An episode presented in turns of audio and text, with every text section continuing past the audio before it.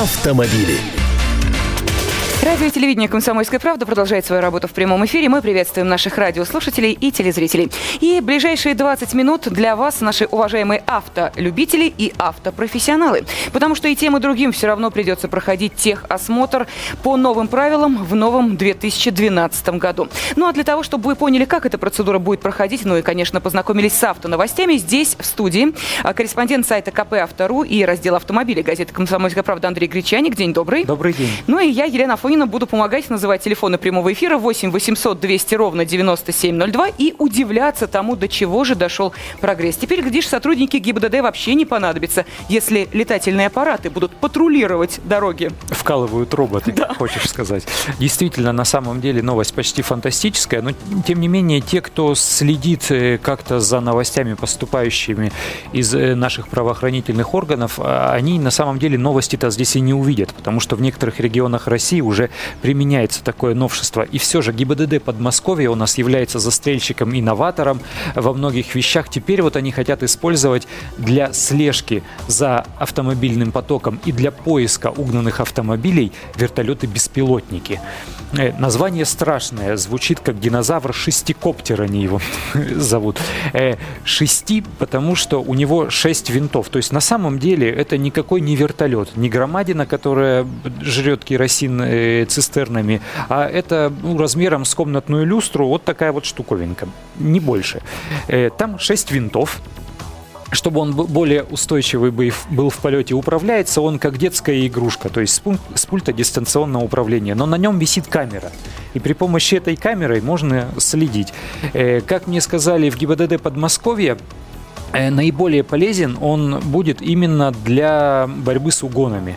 То есть машина, как только уходит в замкат, для того, чтобы, естественно, объявляется план перехват, на всех э, постах, на всех магистралях его будут ловить, а в это время угонщики машину загоняют в так называемый отстойник, в какой-нибудь бокс, где-нибудь в промзоне, в промзоне где-нибудь она там отстаивается какое-то время, может быть, ее разбирают на запчасти, может быть, перебивают номера, делают для нее липовые документы, если это дорогая машина, и она она уходит уже в какие-то другие регионы. Вот, так вот, чтобы искать вот эти машины, стоящие в отстойниках, и хотят использовать вот такие вот беспилотники. Ну, Посмотрим. Андрюш, я думаю, что главное, чтобы люди, которые этот беспилотник увидят, не приняли его за летающую тарелку. А то, знаешь, э, обращения во всякие там организации, которые занимаются неопознанными летающими объектами, будут сыпаться один за другим. Так что, если вдруг увидите э, над дорогами Подмосковья и Москвы летательный аппарат, э, не связывайте его с инопланетянами. Это просто сотрудники ГИБДД себе работу и службу облегчают. Мигалок ну, на нем нет. Мигалок нет, понятно. А, ну и это не последняя новинка автопрома. Насколько я понимаю, у нас есть теперь просто чудеса не только в воздухе, но и на земле. Есть. Соседский автопром помог с чудесами. Это Запорожец с автоматической коробкой передач. Выглядит он, естественно, не как э, тот самый ушастый, или какой-то еще, это машина, которую знал наш рынок как э, Chevrolet Lanos, их очень много. Сейчас она называется ZAS Chance или Шанс.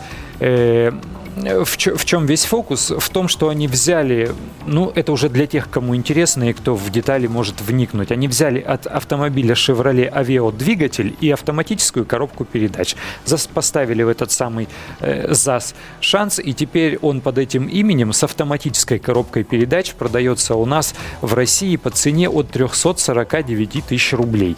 То есть на сегодняшний день это самый дешевый автомобиль с автоматической коробкой передач на российском рынке. Наши еще пока не успели на «Жигули» поставить. Ну, ты знаешь, те, кто в свое время поездил на ОКЕ, э, понимают, что не все то, что дешево, э, достойно того, чтобы даже эти деньги тратить на э, подобные произведения автопрома. Вот в данном случае как с надежностью-то? Или тоже спичечный коробок напоминает? Кстати, по-моему, они предлагают гарантийный срок в 4 года. Угу. Поэтому с сервисом у них уже... Ну, действительно, машина на самом деле, я говорю, это Chevrolet Lanos, он достаточно э, хорошо обкатан, так скажем, он хорошо известен. То есть больших нареканий, естественно, многого ждать от автомобиля там, ценой э, в 10 тысяч долларов не приходится, но тем не менее они ездят по дорогам как-то. Ну, а если вы приобретете этот автомобиль с автоматической коробкой передач «Запорожец», вот сейчас приобретете, то техосмотр вы проходить не будете должны в течение трех лет, правильно? Точно. Вот. Ну, а те, кто пока не э, думают о том, чтобы приобрести новый автомобиль, а ездят на старом, все-таки техосмотр проходить обязаны. Ну, а посему вот к этому самому э, техосмотру, а точнее к процедуре прохождения онова мы и обратимся даже, даже возвратимся, я бы хотел сказать, потому что в эфире на радио «Комсомольская правда» и на телевидении «Комсомольская правда» мы об этом частенько говорим, все поступающие документы озвучиваем, э, рассказываем, о чем там говорится. В газете «Комсомольская правда» в сегодняшнем выпуске у нас также есть об этом так называемая бродилка, то есть в виде инфографики мы представили этот материал, как шаг за шагом по новым правилам проходить технический осмотр. Э, начало буквально кратенько. Можно будет обратиться в любой пункт техосмотра на территории всей страны. Угу. На сайте Союза автостраховщиков будет вся информация, весь список. Где находитесь, там и обращайтесь. Андрей, э, вопрос сразу возникает. Э, чтобы человек понял, э, приезжает ли он в аккредитованный пункт техосмотра или нет, там будут висеть какие-то документы, разъясняющие, уточняющие. Ведь не все же существующие пункты техосмотра эту самую аккредитацию, переаккредитацию пройдут. Естественно, там можно будет потребовать документы. Как, как будет выглядеть эта аккредитация, мы пока еще не знаем, потому что еще никто ее не получил. Выдача аккредитации начнется э, после 1 января наступившего уже к тому, к тому моменту 2012 года, году но вот в чем дело. На сайте, на сайте э, Российского союза автостраховщиков будет вся информация. То есть, если они там есть в списке, значит, они аккредитовались. Если нет, тогда стоит уже позвонить в тот же самый союз автостраховщиков и уточнить, есть ли у них аккредитация и можно ли у них получить талон техосмотра. Угу. Далее, мы приезжаем туда и предоставляем документы. Документов требуется минимум. Справку о состоянии здоровья, как раньше, э, предоставлять не нужно будет. Нужно будет только удостоверение личности личности самого владельца. Если приезжает не владелец, а его доверенное лицо, значит доверенность не нотариальная, обычная простая рукописная форма. И третий момент – это, естественно, документ на автомобиль. Либо это ПТС, та самая э, голубенькая бумажечка, либо СР, свидетельство о регистрации, это такая розовая небольшая карточка. Все, если с документами порядок, э, машина соответствует тем данным, которые указаны в документах, Значит, вы заключаете договор, он типовой формы, тоже уже утвержден. Э, вы платите сумму, какую мы пока не скажем, чуть, чуть позже она будет утверждена, где-то в районе 1000 рублей, но в зависимости от региона она будет разниться. Угу. Подписываете договорчик, платите деньги и отправляетесь на диагностику, которая теперь для легкового автомобиля должна длиться не более 30 минут. То есть полчаса, за полчаса вашу машину должны осмотреть. Мотоцикл всего за 10 минут. Автоприцеп э, легковой за 25 минут. Шесть позиций всего, шесть, шесть позиций, для, э, по которым будут проверять автомобиль. Это меньше, чем в настоящее время, меньше, чем до предыдущего периода. Мы Пер... сейчас будем их перечислять, эти позиции? Я могу кратенько перечислить, да. если у нас время есть. Э, чтобы люди просто э, поняли, что что Во-первых, проверять тормозную систему, угу. чтобы она работала, чтобы не было течей. Э, если какие-то там набухания, трещинки на тормозных шлангах, все это недопустимо, вы техосмотр не пройдете. Во-вторых, естественно, проверят рулевое управление. Люфт допустимый руля не более 10 градусов должен быть. Если есть гидроусилитель руля, там, значит, он должен работать. Проверят стеклоочистители, стеклоомыватели. То есть э, хотя бы одна спереди форсунка, которая брызжет водой, хотя бы один дворник, который счищает все это с ветрового угу, стекла, так. должны быть. Проверят, естественно, двигатель, чтобы он не, дум, не дымил, чтобы он не шумел, э, чтобы не было течи топлива. Если топливо где-то подтекает, техосмотр вы не проходите. Проверят фары, вообще все освещение, чтобы оно соответствовало ГОСТу, чтобы оно соответствовало конструкции автомобиля. И проверят колеса.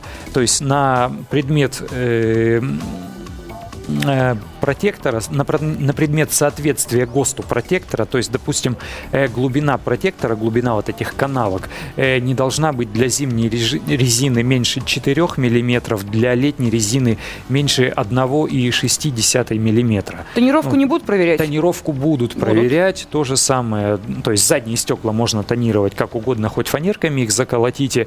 Э, светопропускная способность ветрового стекла и передних э, боковых должна должна быть э, не менее 70%. То же самое проверят. Все, вот это основные 6 угу. пунктов. Есть еще мелочи, по которым посмотрят, даже посчитают количество капелек, которые падают из других систем, там не из двигателя, э, не, не из тормозной системы не более 20 каплей, капель в минуту должно упасть. Аптечку теперь не, по, не потребуют, зато потребуют огнетушитель не просто какой-нибудь флакончик по, по подобию э, пульверизатора, я не знаю, там ароматизатора воздуха, а должен быть э, как минимум двух, э, двух килограммов, двухлитрового. Угу.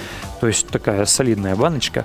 Э, вот и все основные позиции. Полчаса проходит, вам выдают диагностическую карту, где все распечатано, соответствует, не соответствует. Если не норма, значит увы и ах. Если норма, значит выдают талончик. Вот по поводу увы и ах мы сейчас отдельно поговорим, но у нас остается 8 а, минут для того, чтобы наши уважаемые телезрители и радиослушатели тоже приняли участие в обсуждении этой темы. Вопрос очень простой. Вы услышали, что да, действительно, теперь техосмотр должен, по идее, ну, во-первых, проходить гораздо быстрее и а, занимать у вас а, меньше вот таких затрат, сил, ну и, соответственно, нервов. Вот Интересно, будете ли вы теперь проходить техосмотр по-честному?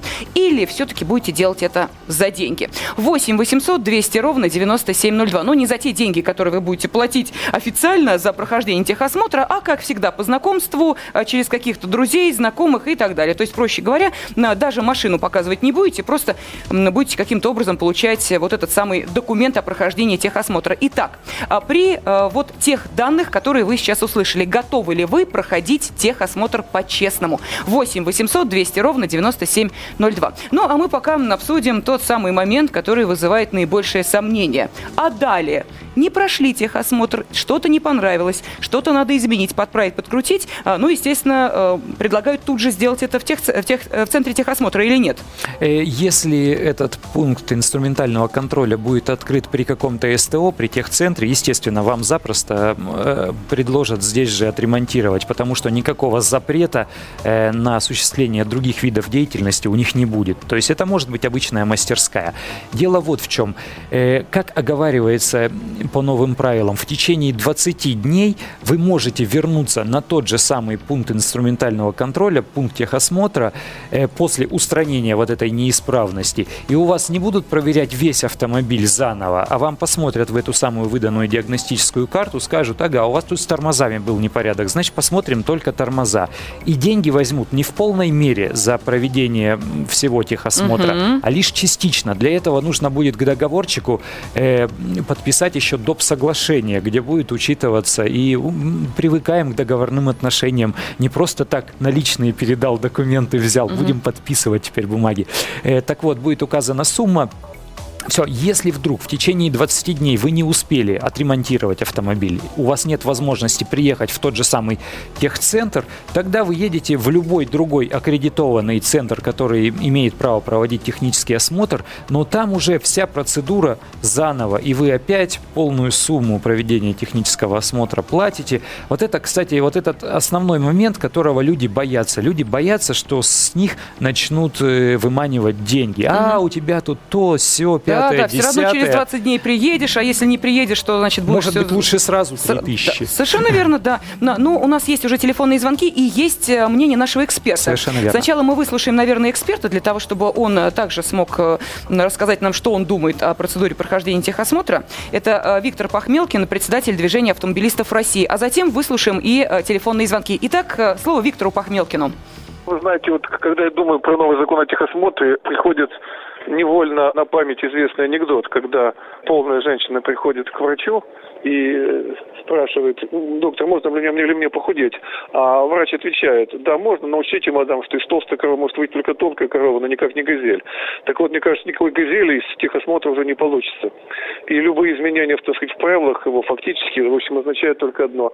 Сохранение для большинства автомобилистов что ненужной, обременительной, а, а теперь, наверное, еще и дорогостоящей процедуры, которые, увы, совершенно никак не влияют на безопасность дорожного движения. Я был сторонником полной отмены техосмотра для автомобиля, который не участвует в коммерческих перевозках, международных перевозках и не является общественным транспортом. И, на мой взгляд, водитель как нес, так и будет нести ответственность за техническое состояние машины. И, собственно говоря, новые правила здесь ничего не изменят. А на выходе будет только одно – больше неразберихи и больше денег, которые потребуются от автовладельцев. Так что никаких радужных перспектив я с новым законом, безусловно, не связаны. Это было мнение нашего эксперта, председатель движения автомобилистов России Виктор Пахмелкин. Э, рассказал нам, что он думает о новой процедуре прохождения техосмотра, ну и о самом техосмотре как таковом. А вот что думаете вы, Михаил? Здравствуйте. Здравствуйте. Готовы ли вы проходить техосмотр по-честному или все-таки будете опять за деньги пробовать это сделать? Не, ну если вышесказанное все так, как есть, можно попробовать. А вообще, вот я прохожу как по второму варианту. То есть приехал, отдал деньги, загнал машину. Тем не менее, на него посмотрели на самом деле. Вот. И вышел, получил талон, уехал. Угу. Так, так проще всего. Я вот хотел задать один вопрос.